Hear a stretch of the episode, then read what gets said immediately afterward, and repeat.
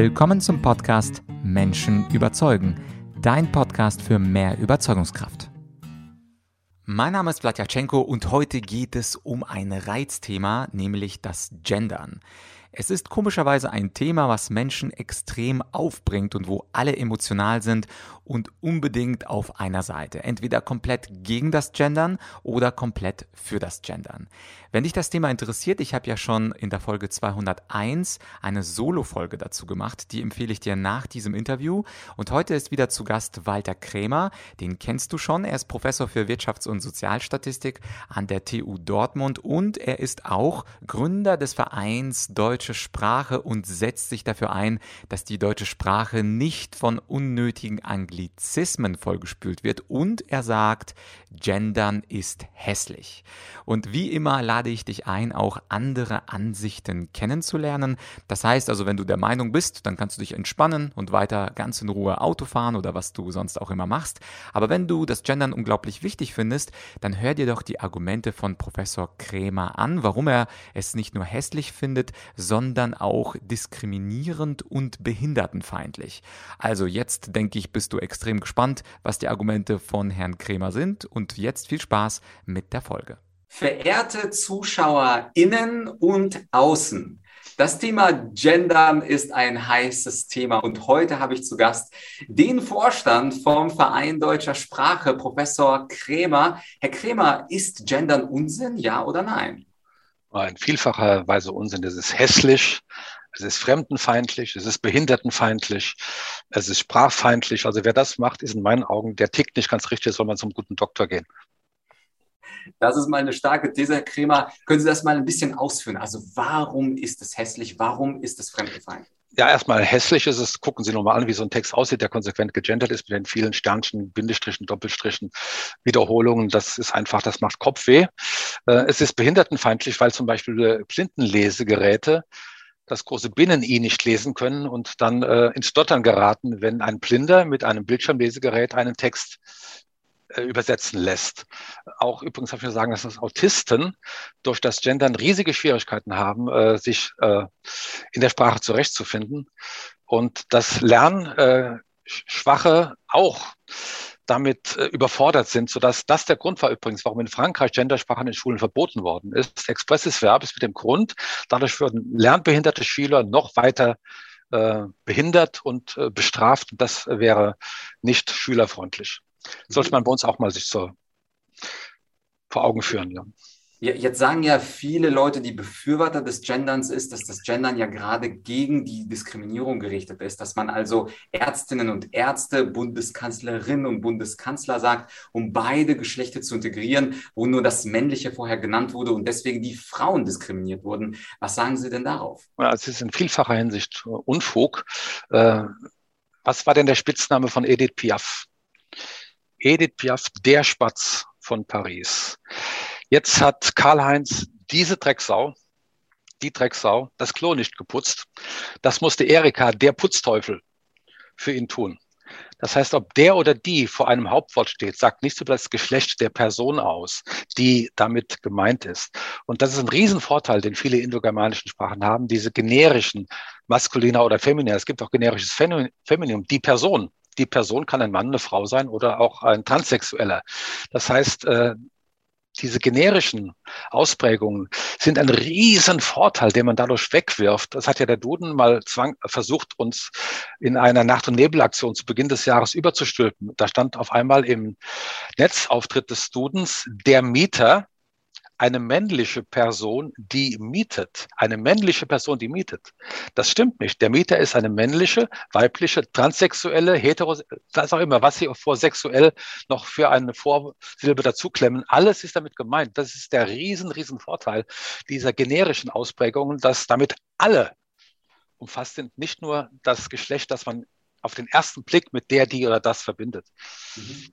Ja, und äh, dazu nochmal eine Nachfrage. Und zwar gibt es, ich habe selber Jura studiert in München und ganz häufig hatten wir ja Fälle und Juristen lösen irgendwelche Fälle und häufig war da die Rede von der Vorsitzende Richter oder der Anwalt sagt XY und die Fachangestellte oder die Sekretärin war dann meistens weiblich. Und ja, da das ist aber immer auch, so.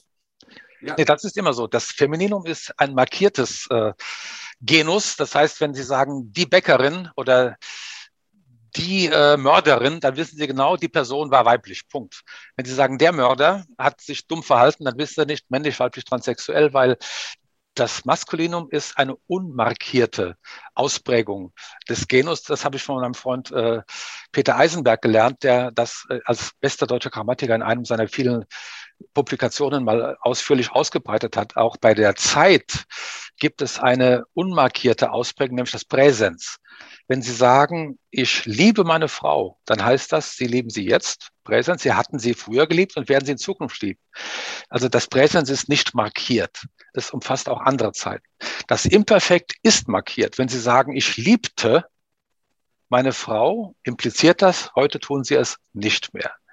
Und das ist diese Unmarkiertheit, gewisse Ausprägungen, äh, sowohl bei Zeiten als auch bei Genera, ist ein riesen, riesen Vorteil vieler Sprachen, den man einfach wegwirft. Und das hat ja auch das Bundes, äh, der Bundesgerichtshof in letztinstantlicher festgehalten in einem Prozess, den eine Namenskollegin äh, von mir aus Saarbrücken, eine Frau Krämer, die gegen ihre lokale Sparkasse prozessiert hat, weil sie als Kunde angeredet worden ist und sich damit nicht gemeint fühlt, äh, dass äh, der Bundesgerichtshof stellt fest, der Kunde ist eine Person, eine Person, weiblich, eine Person, die bei einer Bank ein Konto unterhält. Punkt. Ende der Debatte. Das kann eine Frau sein, ein Mann sein, äh, vielleicht sogar ein Schimpanse. Jeder, der ein Konto unterhält, ist ein Kunde, der Kunde. Und das mhm. kapieren die Leute nicht. Das ist genauso, wenn ich als Mathematiker sagen würde, zwei plus zwei ist fünf. Dann würde ich doch gleich morgen in der Klapsmühle landen. Wenn das Linguistiker sowas sagen, wären sie Chef äh, des Instituts für deutsche Sprache in Mannheim. Also das ist der große Unterschied. Das eine ist Wissenschaft, das andere ist Ideologie und das ärgert mich so. Mhm, mhm. Und mit diesem Beispiel, was ich auch sagen wollte, ist, dass häufig eben Frauen in helfenden Jobs dargestellt werden. Und da hat man das Markierte und äh, in einem Standardjob, also den guten Jobs, Pilot, Anwalt, ja. Richter, da hat man dann eher die zwar nicht markierte, aber gemeint ist dann die männliche Version. Und die Sachverhalte, die ich dann zwei Jahre im Referendariat bearbeitet habe, die gingen dann tatsächlich davon aus, dass der Richter auch männlich war. Das sah, sah man auch. Und die Rechtsanwaltsfangangestellte war auch äh, weiblich, weil das statistisch nun mal einfach der wahrscheinliche Fall ist, zumindest bei Rechtsanwaltsfachangestellten, die sind nun mal meistens weiblich. Ja, und wir sind uns ja einig, dass wir es gut fänden, wenn das anders würde, wenn da mehr Gleichgewicht entstünde, wo ich übrigens als Professor sehr viel dazu beigetragen habe. Meine Mitarbeiter waren in der Regel Frauen. Ähm, auch die äh, Personen, die ich auf Lehrstühle berufen habe als Chef von Berufungsorganen, in der Regel Frauen gewesen. Das heißt, man kann durchaus für die Gleichberechtigung aktiv eintreten, ohne die Sprache damit mit Füßen zu treten und zu verhunzen. Und äh, dass diese Argumentation ja auch nicht stimmt, zeigt etwa der Spruch, äh, zu Nebenwirkungen fragen Sie Ihren Arzt oder Apotheker. Sie fragen Ihren Arzt oder Apotheker. Ich wette mit Ihnen, in 20 Jahren denkt bei diesem Wort jeder an eine Frau der Arzt ist eine Frau, weil heute viel mehr Frauen als Männer Medizin studieren. Oder fragen Sie mal einen Jugendlichen von 14 Jahren, welches Geschlecht hat der Bundeskanzler? Der weiß gar nicht, dass Bundeskanzler auch Frauen, auch Männer sein dürfen. Für den ist das automatisch eine Frau weiblichen, also eine Person weiblichen Geschlechtes. Das heißt, welche Geschlechter mit verschiedenen Genera verbunden sind, hängt mit der Historie zusammen, mit den Umständen, mit der Realität, mit dem Sein und da bin ich halt einmal im Leben Marxist. Das Sein bestimmt das Bewusstsein. Das, was ist, äh, entscheidet darüber, wie wir über Dinge denken. Und in, wie gesagt, einigen Jahren werden äh, die Ärzte in der Regel Frauen sein. Die Apotheker sind es jetzt schon fast. Wenn sie in die Apotheke gehen und es kommt ihnen der Chef entgegen, der Chef, dann ist das eine Frau. Und keiner hat äh, das Bedürfnis zu sagen, die Chefin, weil das ganz klar ist, dass auch Frauen mit diesem Ausdruck gemeint sind.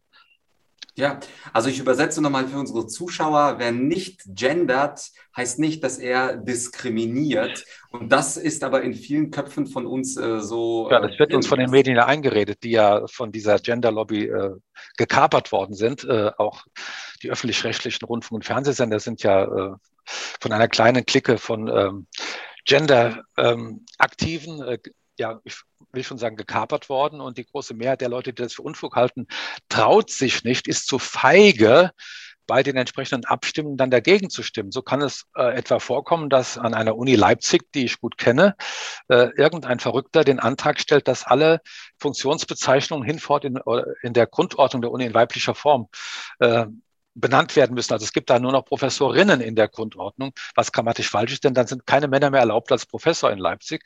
Und diese Typen, da, Kollegen, die ich sonst äh, respektiere und äh, achte als Fachleute, stimmen nicht dagegen. Stimmen nicht dagegen. Ich frage mich, das sind doch Feiglinge, das sind doch Feiglinge. Warum stimmen sie nicht dagegen? Weil sie Angst haben, dass am nächsten Tag der Erste sagt, dieser Nazi ist gegen die Gleichberechtigung. Und davor haben sie Angst.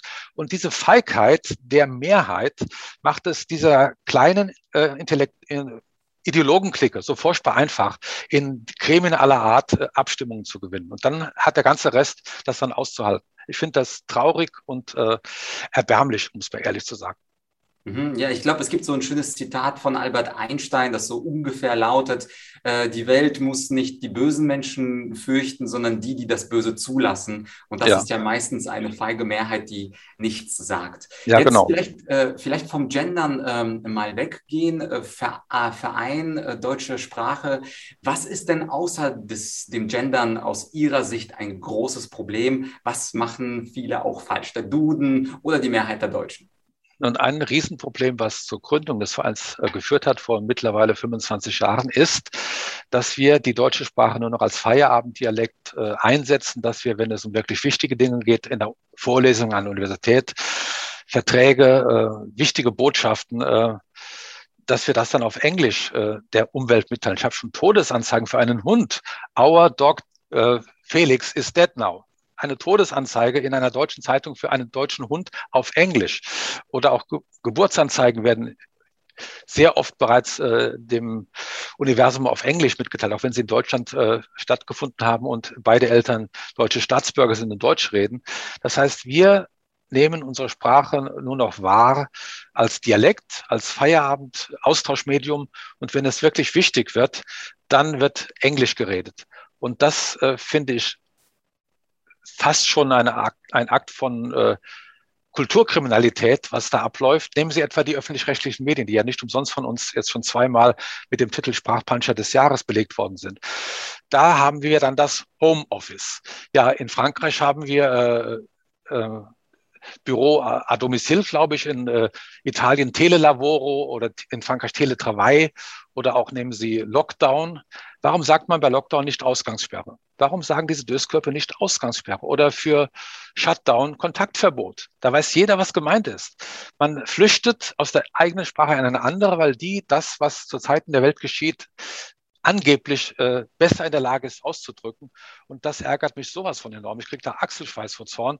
Äh, äh, deswegen habe ich auch den Verein gegründet, der mittlerweile übrigens weltweit 36.000 Mitglieder hat und auch in Deutschland immer mehr und auch immer mehr Prominente sehen das genauso zu meiner großen Freude.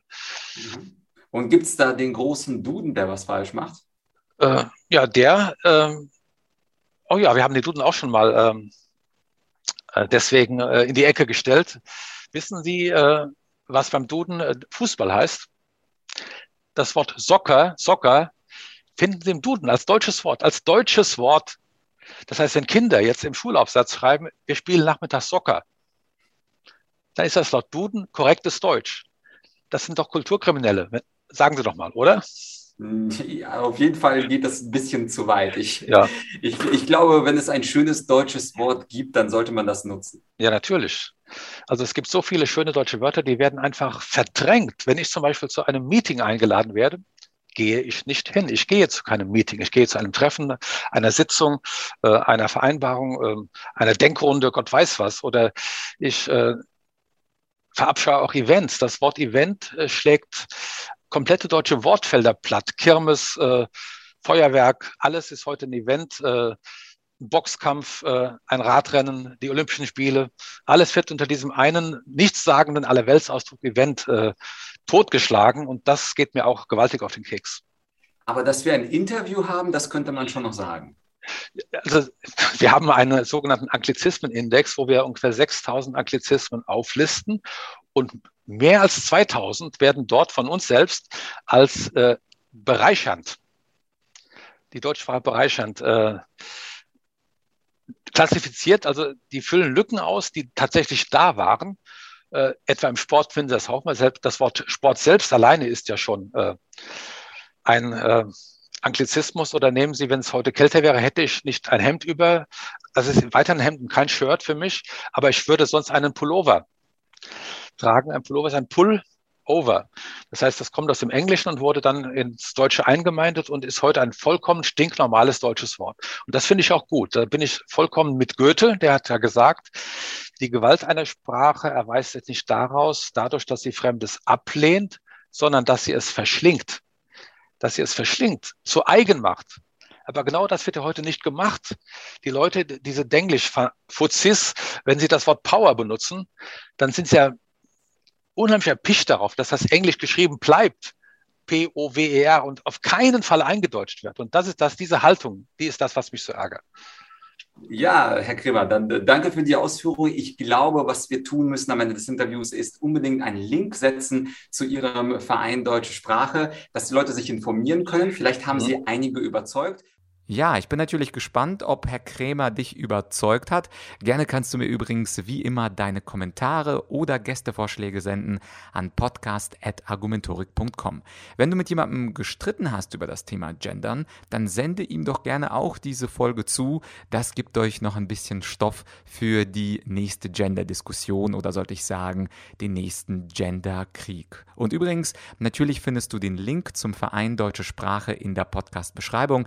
Gerade Gerade sammelt Herr Kremer auch eine kleine Unterzeichnerliste gegen den Duden. Sie heißt Rettet die deutsche Sprache vor dem Duden mit bereits 40.000 Unterzeichnern. Wenn du das spannend findest, dann geh natürlich gerne auf die Webseite und informiere dich ein bisschen mehr. Und nochmal die Empfehlung, falls sich das Thema interessiert, auch aus meiner Sicht, ob ich es sinnvoll oder nicht so ganz sinnvoll finde, dazu findest du eine Solo-Folge. Das ist die Folge 201.